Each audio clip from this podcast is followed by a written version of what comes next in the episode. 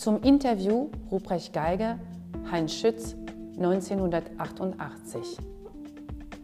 Anlässlich des 80. Geburtstags des Münchner Malers Ruprecht Geiger würdigen drei Einzelausstellungen in der bayerischen Landeshauptstadt sein umfangreiches Werk. Neben den Einzelpräsentationen in der Galerie Wassermann und in der Galerie Storms findet eine große Retrospektive in der Bayerischen Staatsgalerie, dem heutigen Haus der Kunst, statt. In diesem Zusammenhang erscheint im Kunstforum International im Sommer 1988 ein Gespräch zwischen dem bekannten Kunstkritiker Heinz Schütz und Ruprecht Geiger, das mit Rot ist die Farbe unseres Planeten betitelt ist. Von der Gruppe 1049 und anderen prägenden biografischen Momenten ausgehend sprechen die beiden ausführlich über das zentrale Thema im Werk Geigers, die Farbe.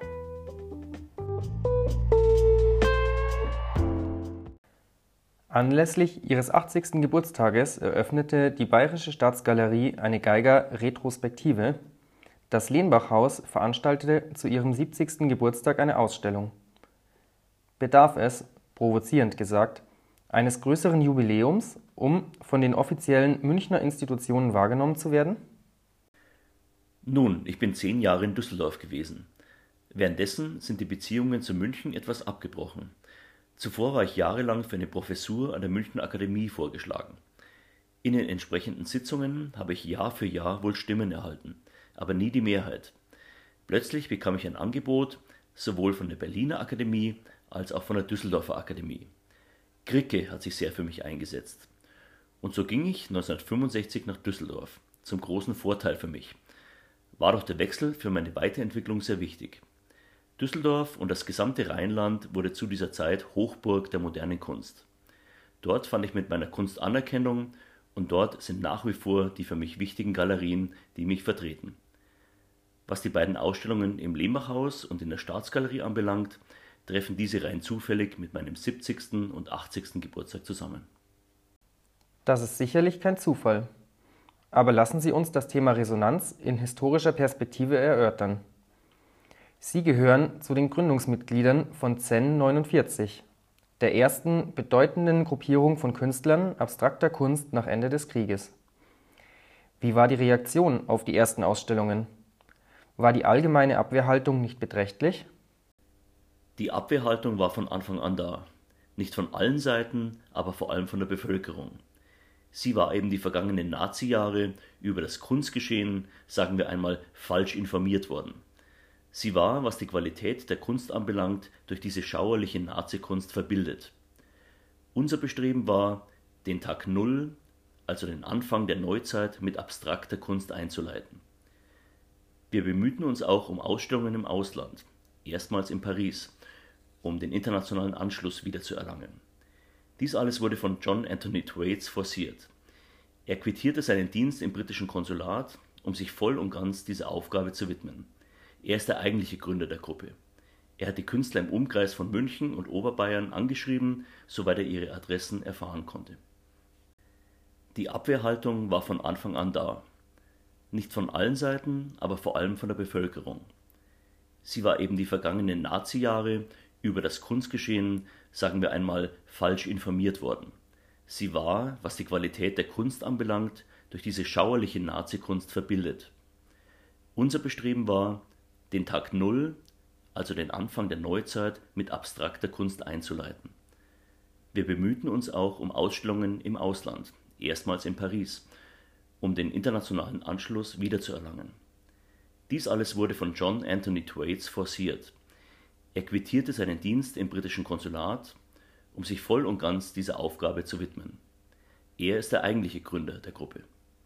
Er hat die Künstler im Umkreis von München und Oberbayern angeschrieben, soweit er ihre Adressen erfahren konnte. Wörtlich verstanden verweist der Name der Gruppe auf den Zen-Buddhismus? Das wurde und wird immer wieder gefragt. Die Mitglieder der Gruppe wurden aufgefordert, sich Gedanken über den Namen der Gruppe zu machen. Ich las damals gerade ein Buch über Zen-Buddhismus und fand darin eine ähnliche Geisteshaltung, wie wir sie unserer abstrakten Kunst zugrunde legten. Haben Sie Zen-Buddhismus praktiziert? Nein, vielleicht kann man im weitesten Sinn eine Beziehung zum Zen-Buddhismus rekonstruieren. Die Ausstellung in Baden-Baden war sehr darum bemüht und entsprechend wurde recherchiert. Etwa, ob vom Blauen Reiter her über Kandinsky asiatisch-russischer Einfluss hereinwirkt. Sie sprachen einmal davon, dass man die Augen schließen muss, um eine Farbe wirklich zu sehen. Was meinten Sie mit diesem Satz genauer? Was ich im Laufe der Jahre herausgefunden habe, ist, dass die Farbe an sich schwer zu erkennen ist. Farbe ist relativ. Das hat Albers bereits mit seinen Versuchen festgestellt. Farbe nimmt mit der Umgebung sofort Beziehungen auf und verändert sich. Das brachte mich dazu, dem Wesen der Farbe nachzuspüren, dem, wie Farbe wirklich ist. Bereits während der 70er Jahre in einer Ausstellung in Essen stellte ich fest, Farbe ist Element. Ich habe eine große Tonne gebaut, im Durchmesser von drei Metern auf drei Metern, oben abgedeckt und innen leuchtend rot gestrichen. Man konnte durch eine kleine Türe hineingehen und war dann vollständig von Rot umgeben. Die Absicht war, dem Rot unabgelenkt von äußeren Farbeinflüssen konfrontiert zu sein. Im Zuge dessen arbeitete ich weiter und stellte fest, dass die Farbe eben ein inneres Wesen hat das man nur sehen kann, wenn man sie vollständig isoliert. Ich schließe die Augen und denke an Rot. Unter dem Einfluss einer so gedachten Farbe, etwa Leuchtrot, sehe ich das Rot vollkommen rein und autark vor mir. Sein geistiger Gehalt wird wirksam. Im Zuge dieses Experimentes entdeckte ich auch, dass Rot die Farbe ist. Leuchtrot mit seiner starken Ausstrahlung war das mir gegebene Element die Farbe autark zu machen. Sie dachten nie daran, eine Farbtheorie zu schreiben?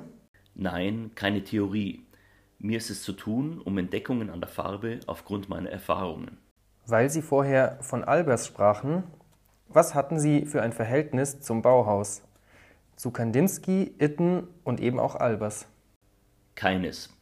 Es war in gewissem Sinn mein Vorteil, dass ich keinen Lehrer hatte und ich hatte insofern auch keine Vorbilder. Ich war früher Architekt und bin dann Maler geworden. Die letzten zwei Kriegsjahre war ich als Kriegsmaler tätig. Dort habe ich mein autodidaktisches Studium der Malerei durchgeführt. Zurückgekehrt malte ich Bilder in Erinnerung an Farberlebnisse in Russland und Griechenland. Mein Thema war von Anfang an die Farbe und nur die Farbe. Ende der 40er Jahre arbeiten Sie bereits mit dem, was die Amerikaner später Shaped Canvas nennen. Was war dafür ausschlaggebend? In meinen ersten abstrakten Bildern, etwa 1948, mit der Darstellung freier abstrakter Formen, habe ich den das Bild umgrenzenden Rahmen in abstrakter Form als Dreieck und Trapez mit einbezogen, um dadurch die Abstraktion zu steigern. Wie sehen Sie die amerikanische Malerei? Ich denke insbesondere an Newman oder Rothko. Die Entwicklung der amerikanischen Malerei und meine Bildfindungen liefen parallel doch es werden immer wieder Anklänge zwischen meinen Bildern und der Malerei Rothkos, aber auch der von Yves Klein festgestellt. Die Anklänge sind da, wenn auch auf völlig verschiedenen Ebenen. Interessant ist, dass auch Rothko die russische Landschaft kennt. Er war zwar noch ein Kind, als er Russland verließ, doch in seinen unglaublich schönen Rotbildern lebt meines Erachtens etwas von den Erinnerungen daran fort. In den 50er Jahren geben Sie die Form zusehends auf, die Farbe beginnt, über die Form zu siegen. Den Sprung zur reinen und autarken Farbe vollzog ich dadurch, dass ich die Farbe auf ganz einfache Formen reduzierte. Auf Quadrat, Rechteck, Oval. Meine Absicht war, die Farbe zu stärken und nicht durch die Komposition von ihr abzulenken. Deswegen wählte ich die großen archetypischen Formen. Und trotzdem tauchen dann, selbst in den Modulationen, wieder Formen im Bild auf, wenn etwa helle und dunkle Farbbewegungen aufeinanderprallen. In den Modulationen durchläuft die Farbe alle Lichtwerte und zeigt so ihre ganzen Möglichkeiten. Was die Gegenüberstellung verschiedener Farbbewegungen bewirkt, verdeutlicht folgendes Beispiel. Ein helles Rot, ein kaltes Pink etwa, stößt zusammen mit einem gleich großen Farbfeld aus Orangerot. An der Farbgrenze passiert nun etwas, was jeder Farbe zugute kommt. Das helle Pink wird neben dem warmen Rot noch leuchtender und kälter, das warme Rot neben dem kalten Pink noch wärmer. Bereits in früheren Bildern habe ich etwa in eine Rotfläche einen blauen Keil hineingetrieben, mit der Absicht, das Rot aufzuheizen und das Blau abzukühlen. Was fordert Sie am Rot heraus? Die Komplementärfarbe Grün haben Sie so gut wie nie verwendet. Rot ist letztlich die Farbe unseres Planeten. Es ist die Farbe, die uns am meisten angeht. Auch geschichtlich betrachtet nimmt die rote Farbe eine Sonderstellung ein. Rot schockiert und es eignet sich besonders dafür, Farbe als Farbe vorzustellen. Grün wurde für mich im Laufe der Jahre immer unwichtiger. Das Grün war mir zu naturgebunden. Es dominiert in den nördlichen Regionen mit deren Bäumen und Wiesen. Mir erscheint die Wüste schöner, wo kein Grün anzutreffen ist. Das Grün dämpft und beruhigt. Aber das ist nicht wesentlich. Wesentlich ist, dass es Assoziationen an die Natur weckt. Diese wollte ich überwinden. Was veranlasst Sie, sich in den 60er Jahren der Spritztechnik zuzuwenden? Durch das Aufsprühen erhält die Farbe einen gleichsam schwebenden Charakter. Außerdem lässt sie sich dadurch möglichst makellos modulieren. Sie schwebt, sie bewegt sich, sie breitet sich aus. Das kommt meiner Vorstellung von dem, was Farbe eigentlich ist, entgegen. Neuerdings habe ich, unter anderem aus technischen Gründen, ein neues Verfahren entwickelt. Ich trage die Farbe auf eine Rolle grundierter Leinwand auf. Während ich mit dem Pinsel male, lasse ich sie Stück für Stück abrollen. Ich benötige die makellose Spritztechnik nicht mehr in dem Maße. Denn nachdem ich die Farbe vollständig anonym vorgestellt habe, kann ich nun wieder Unregelmäßigkeiten in der Modulation durch den Pinselauftrag riskieren. Wenn man ihre neuesten in der Staatsgalerie ausgestellten Arbeiten betrachtet, fällt ihr architektonischer Bezug auf. Sie tauchen den Raum, was möchte man sagen, in ein sakrales Licht. Es fällt auf, dass sie immer wieder Bilder addieren. Es geht mir in einem, fast möchte ich sagen, architektonischen Sinne darum, die einzelnen monochromen oder monochrom modulierten Farbfelder und Farbräume aufeinander zu bauen. Dabei möchte ich die Farben jeweils unabhängig voneinander halten, aber gleichzeitig über die Komposition des Aufbaus eine Beziehung zwischen ihnen herstellen, sodass etwas Neues entsteht. Dabei interessiert mich eine materielle mit einer geistigen Farbe zu konfrontieren, um die materiellen Farbkörper, was in der statisch begründeten Architektur grundsätzlich nicht möglich ist, zum Schweben zu bringen Sie waren von 1965 bis 1976 Professor in Düsseldorf. Dort unterrichtete damals auch Beuys. Was hatten Sie für ein Verhältnis zu Beuys? Ein gutes, ein sehr gutes sogar. Es war die Zeit der Studentenrevolte. Im Hintergrund die politischen Ereignisse und wie Beuys die Studentenrevolte, die durchaus ihre negativen Seiten hatte, in einer sehr künstlerischen Form betrieb. Gemäß seiner Auffassung, jeder ist ein Künstler, nahm er jeden, der sich in der Akademie einschreiben wollte, auf, auch diejenigen, die wir abgewiesen hatten. Das war durchaus eine sehr wichtige Zeit. Sie unterrichteten über zehn Jahre. Gibt es Geigerschüler? Das gibt es nicht. Ich habe immer versucht zu erfahren, wo es die Studenten eigentlich hintreibt, um dann in ihrer Richtung einen Weg für sie zu finden. Wie beurteilen Sie die künstlerische Situation heute wo allerorten der Abgesang auf die Moderne zu hören ist. Was etwa die Beurteilung der neuen Wilden anbelangt, darf man meines Erachtens nicht vorschnell sein. In gewissem Sinne hat man jedoch heute den Eindruck, dass wir uns in einer Zwischenphase der Kulturentwicklung befinden.